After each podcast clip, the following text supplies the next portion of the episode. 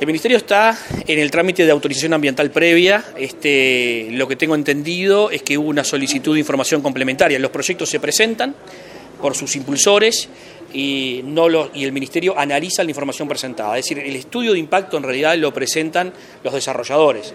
El Ministerio lo analiza y en base, y si alguna información no es suficiente, solicita más información.